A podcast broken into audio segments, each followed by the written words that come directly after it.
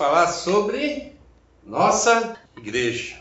Quero ler um texto, é Mateus 16, 18. É um versículo só e diz assim: Portanto, eu lhe digo, você é Pedro, e sobre esta pedra construirei a minha igreja, e nem a morte poderá vencê-la.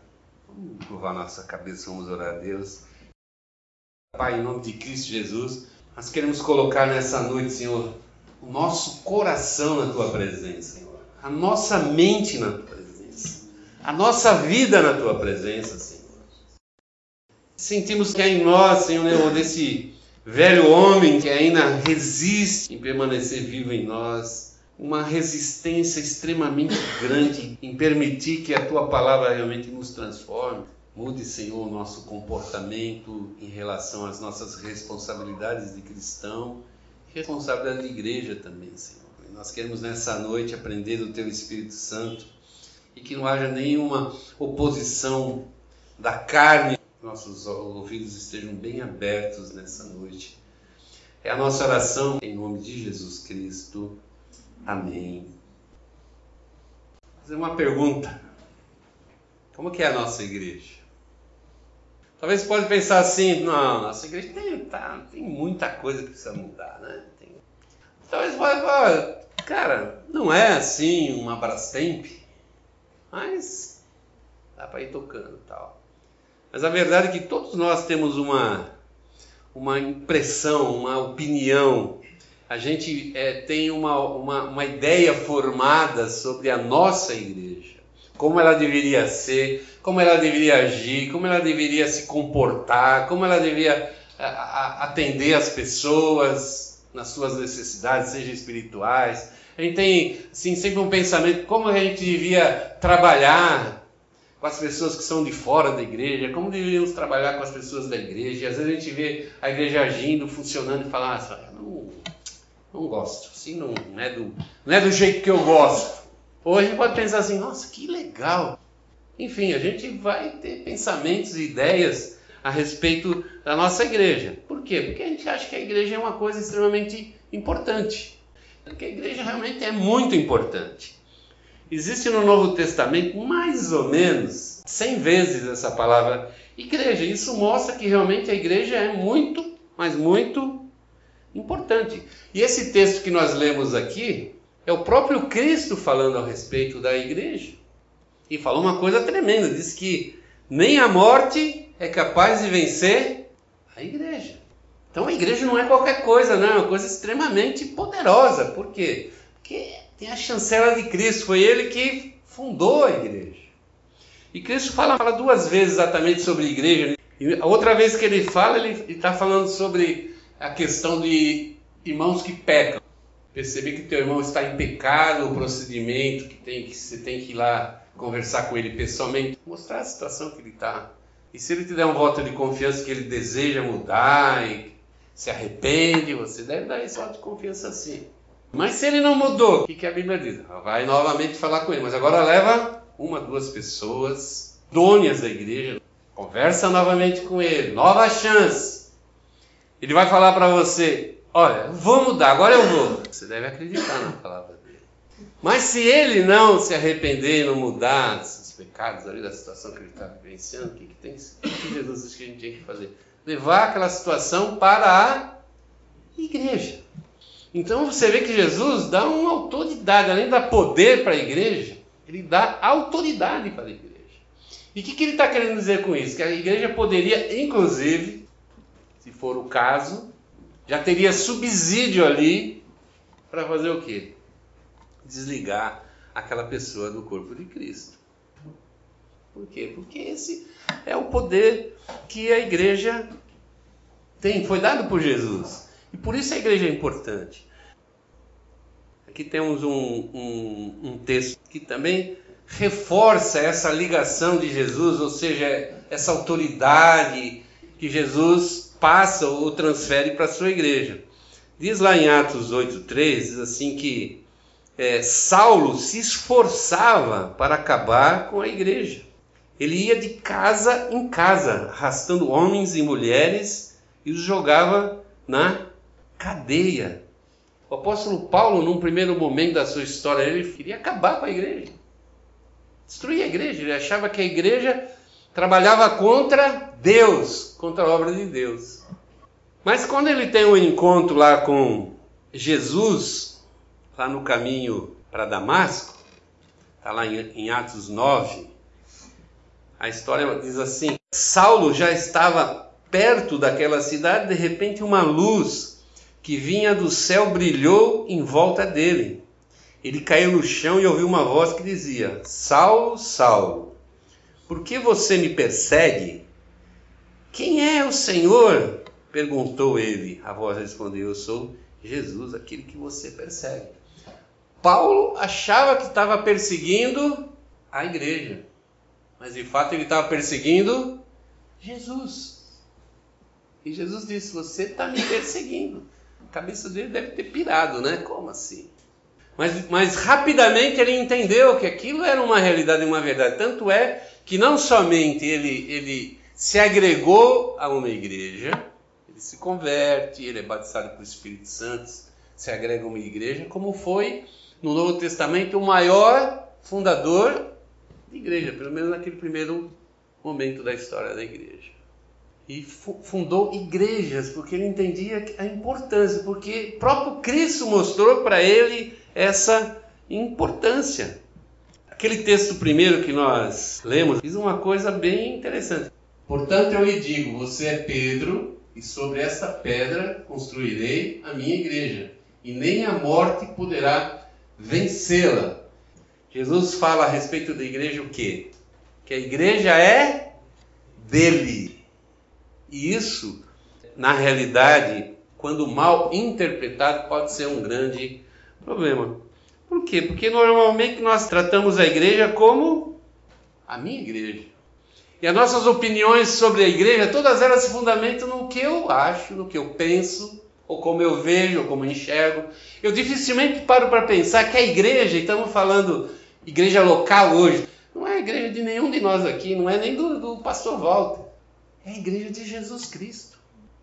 E quando eu mudo a minha visão de quem é o dono da igreja, eu vou mudar com certeza a maneira como eu me relaciono com essa igreja. Eu vou mudar a minha maneira de interpretar as coisas que acontecem nessa igreja, porque elas, essas coisas acontecem no sentido de transformar aquela igreja em alguma coisa aceitável para aquele que de fato é o Senhor. E não para agradar qualquer um de nós. Em nenhum momento, em nenhum sentido. Então a ideia que eu tenho aqui é que a igreja é de Jesus. Ela não é minha, não é sua. Porque a igreja é de Jesus, eu preciso começar a entender dentro dessa minha ideia de ser parte da igreja como que a igreja ela precisa funcionar levando sempre em consideração que a igreja não está aqui para agradar qualquer um de nós, ela está aqui para nos, nos colocar dentro do reino de Deus e estender esse reino de Deus em todos os lugares da terra. Eu separei três coisas que quero falar sobre a igreja. Primeira coisa, a igreja se reúne em torno de Cristo, pertence a Ele e é comandada por Ele e responde a Ele serve lá no exército, ele tem um superior lá. Na verdade, ele tem uma escala de superiores acima dele. E um soldado, ele, ordem recebida é ordem cumprida, né? Não tem conversa. Simplesmente ele recebe ordens, está sobre comprometimento. É assim que a igreja é comandada por ordens do nosso Senhor Jesus Cristo, lá em Colossenses 1,18, o apóstolo Paulo diz o seguinte: ele, falando de Jesus, ele é a cabeça do corpo, que é a igreja. Ele quem dá vida ao corpo, ele é o primeiro filho que foi ressuscitado para que somente ele tivesse o primeiro lugar em tudo. Então a primeira coisa que a igreja que, que realmente está debaixo dessa autoridade de Cristo tem que entender que ele é o primeiro em tudo. É dele sempre as prioridades, é sempre dele. em tudo na nossa vida. Ele vem em primeiro lugar. E o texto diz por quê? Porque ele foi dado por Deus para a igreja como o cabeça, aquele que manda, aquele que comanda, aquele que tem a direção segundo o seu querer, segundo a sua vontade.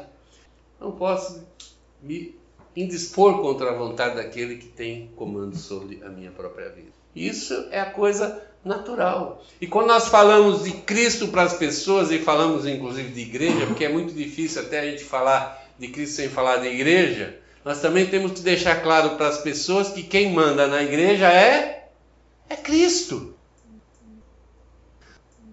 A segunda coisa, a igreja é pastoreada por Cristo. O que é pastorear? Como é que você entende um pastor? pastor é aquela pessoa que toma conta do rebanho.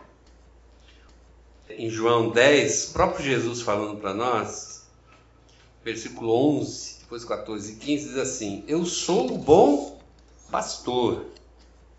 O bom pastor dá vida pelas ovelhas. Assim como o Pai me conhece e eu conheço o Pai, assim também conheço as minhas ovelhas. E elas me conhecem. E eu estou pronto para morrer por elas. Morrer. É tanto cuidado de Jesus pela sua igreja que ele morreu na cruz, mas ele está disposto ainda a morrer se preciso fosse. Ele está sempre ativo nesse cuidado. Ele está sempre pastoreando a sua igreja. Só que hoje a gente sabe que Jesus não está mais entre a gente, está lá na presença do Pai, intercedendo por nós. Mas ele deixou aqui na terra as pessoas que ficariam responsáveis por dar continuidade a esse cuidado, a esse trato. Deixou líderes para continuar a tomarem cuidado ou conta das suas ovelhas. Ele falou para Pedro, e Pedro, a gente conhece a história de Pedro. Pedro é no dia ali, H da história de Cristo aqui nessa terra, o dia do seu sacrifício. Pedro deixou um furo fenomenal. Ele negou Jesus Cristo. Apesar de ter caminhado com Jesus, ter visto Jesus fazer todas as coisas que ele fazia, todas as provas que ele era o Messias, que ele era o enviado de Deus. Ele viu ele cumprindo né, diariamente todas as, aquelas citações, aquelas profecias lá do Velho Testamento. Com certeza não havia nenhuma, nenhuma dúvida de Pedro com respeito a quem era Jesus. Mas o problema estava na sua relação. Enquanto a relação dele com Cristo trazia benefícios para a sua vida, amém. Mas no momento que ele sentiu que a sua relação com Cristo poderia trazer algum prejuízo, e o prejuízo aí que a gente está falando, talvez a morte, o que, que ele fez? Ele pulou fora. Ele simplesmente negou. Não é que Jesus Cristo era o Messias, ou que Jesus Cristo era o Senhor da vida dele. Ele negou que conhecia Jesus Cristo. E ele dá um testemunho tipo assim: Eu nem conheço esse homem. Eu nem conheço esse homem. Naquele momento, Jesus não era mais o Messias, já não era mais o Salvador, ele era um homem que ele não conhecia.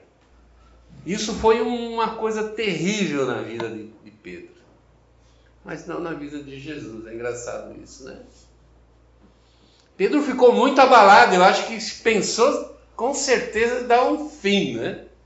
Cara, eu não sou merecedor nem de me aproximar mais de Jesus. Me envergonhou. Mas Jesus não. Jesus deixou muito claro que esperava que ele se reunisse junto com aqueles discípulos que tinham ficado firmes até o fim. E atendendo o chamamento de Jesus, Pedro volta até a presença de Jesus e aí se, nesse encontro acontece o seguinte diálogo entre Jesus e Pedro. Quando eles acabaram de comer, Jesus perguntou a Simão Pedro: Simão, filho de João, você me ama mais do que os outros me amam? Ele falou: Sim. O Senhor sabe que eu o amo, Senhor. Respondeu ele. Então Jesus lhe disse: Toma conta das minhas ovelhas. E aí perguntou segunda vez: Simão, filho de João, você me ama? Pedro respondeu: Sim, o Senhor sabe que eu o amo, Senhor. E Jesus lhe disse outra vez: Toma conta das minhas ovelhas. E perguntou pela terceira vez: Simão, filho de João, você me ama? Então Pedro ficou triste por Jesus ter perguntado três vezes: Você me ama? E respondeu: O Senhor sabe tudo e sabe que eu o amo, Senhor. E Jesus ordenou: Tome conta das minhas ovelhas. Então a gente vê que Jesus não ficou chocado. Muito pelo contrário, Jesus esperava que ele voltasse. E quando ele voltasse, Jesus não falou: Olha, você me traiu, você não quer. Eu vou te colocar como lá um, um líder de segunda instância, né? Vai para o final da fila. Jesus não. Jesus restituiu a Pedro o mesmo lugar que ele tinha quando ele traiu Jesus, quando ele negou o nome de Jesus Cristo. E o que aconteceu com Pedro nesse período? De certo, ele, ele deve ter pensado muito. Deve ter pensado muito. E talvez uma das coisas que ele deve ter pensado é assim: olha, ah, se eu tiver uma segunda chance, eu não vou deixar escapar. A história conta que ele não deixou. Ele amava tanto Jesus que ele morreu por causa de Jesus. Ele foi um, um dos grandes líderes da igreja. Você está na primeira chance, na segunda chance, na terceira. Eu já tive mais de uma chance. De poder falar para Jesus, eu amo e por isso eu entrego minha vida para você. O pastor entrega a vida pelas suas ovelhas. Eu não tenho ovelhas, as minhas ovelhas são de Cristo. Mas eu tenho como discípulo de Cristo, como líder de Cristo, ou como alguém que faço parte do corpo de Cristo, eu tenho essa responsabilidade de cuidar, de cuidar da igreja. Logicamente, a minha responsabilidade em relação a algumas pessoas aqui é muito diferente. Eu tenho muito mais responsabilidade. Mas isso não quer dizer que você tenha responsabilidade nenhuma. Que você está aqui somente para ser cuidado. E não digo isso para os novos convertidos, as pessoas que estão começando não é, a conhecer a Cristo. Mas estou dizendo para você que já é um servo, que já passou dessa, dessa fase infantil, apesar de, ter que já ser adulto na fé, tem que ser tratado como criancinha. E, e o apóstolo Paulo reclama a respeito disso, inclusive. As igrejas que são sempre, eternamente infantis. Pessoas que não querem assumir o seu espaço de liderança, seu espaço de cuidador, seu espaço de responsabilidade, porque todos nós precisamos cuidar do rebanho que é de Cristo. E o pior da história é que nós vamos dar conta do nosso trabalho para o aquele que manda. Adianta a gente ter uma aparência de cristão, achar que as pessoas me veem no culto lá, então é isso que Deus quer mim. A terceira e última coisa, a igreja está nesse mundo para fazer a obra de Cristo, está sujeita às suas ordens. E como é que Jesus nos dá essas ordens? Duas maneiras. Quando esteve aqui na terra, ele deixou, é a primeira maneira dele nos dar essas ordens, deixou para nós um vasto ensino e comandos que deveriam ser cumpridos. O ide de Cristo, quem é que não conhece o ide de Cristo? Ide por todo mundo pregai o Evangelho, batizai seus discípulos aí em nome do Pai, do Filho e do Espírito Santo, ensinai-os a guardar tudo que vos tenham ensinado. É batizar, discipular os convertidos, tornar eles não somente parte da igreja, mas efetivamente mão de obra para a igreja, para levar o nome de Cristo em outros lugares, outras pessoas, enfim. Deixou lá em Lucas 22, 19 deixou a ceia, né? Fazer isso em memória de, de mim. É, lá em João 15, 4, ele diz que nós temos que nos manter unidos com Ele. É aquele texto assim: continuem unidos comigo e eu continuarei unidos com você. Pois assim como o ramo só dá uvas quando está unido com a planta, assim também vocês só podem dar frutos se ficarem unidos comigo. Mas também eu disse que a igreja deve ficar unida entre nós, como, como corpo de Cristo, né? lá em João 17, diz assim: Não peço somente por eles, mas também em favor do que vão crer em mim por meio da mensagem deles, e peço que todos eles sejam um, assim como tu, meu Pai, estás unido comigo e eu estou unido contigo, que eles também estejam unidos a nós para que o mundo creia que tu me enviaste. Olha que interessante esse texto. Na nossa unidade mostra que que Cristo é o nosso Senhor. Por isso que o mundo vai crer que Cristo veio, porque ele é o nosso Senhor. Uma igreja que não mostra Cristo como Senhor, não pode dizer que Cristo veio. Diz também: confessem diante do mundo o meu nome. Lá em Mateus 10, 32 diz assim: se alguém afirmar publicamente que é meu, eu também, no dia do juízo, afirmarei diante do meu Pai que está no céu que ele é meu. Tem um outro texto muito triste, né? que as pessoas batem lá na porta, né? A salvação, Jesus fala: Quem está batendo aí, né? Ô oh, Jesus, sou eu, né? O fulano de tal, não lembra de mim? Cara, eu fazia um. Você não lembra de mim, você não vai lembrar de ninguém, Jesus. Eu era o cara, né? Eu andava pelas ruas, camiseta com teu nome, falando para todo mundo, convidando todo mundo para ir na igreja e lá. E Jesus fala assim: pô, se afasta de mim, cara, porque eu nunca te conheci. É engraçado, as pessoas podem até conhecer Jesus, mas nós temos que ser conhecidos dele. E quando eu me submeto a essas ordens de Cristo, hum, aí a coisa começa a fazer sentido. Eu conheço ele, mas ele me conhece. Ele me conhece. E a segunda maneira é através dos apóstolos. Eles foram preparados e equipados para fundamentar a igreja nas ordens de Cristo. Essa é a segunda maneira. Lá em Efésios 4, 11, 14, diz assim, um texto também bem conhecido, diz assim, ele escolheu alguns para serem apóstolos. É Paulo falando a respeito dos ministérios da igreja, né? Outros para profeta, outros para evangelistas e ainda outros para pastores e mestres da igreja. Ele fez isso para preparar o povo de Deus para o serviço cristão, a fim de construir o corpo de Cristo. O que é o corpo de Cristo? A igreja.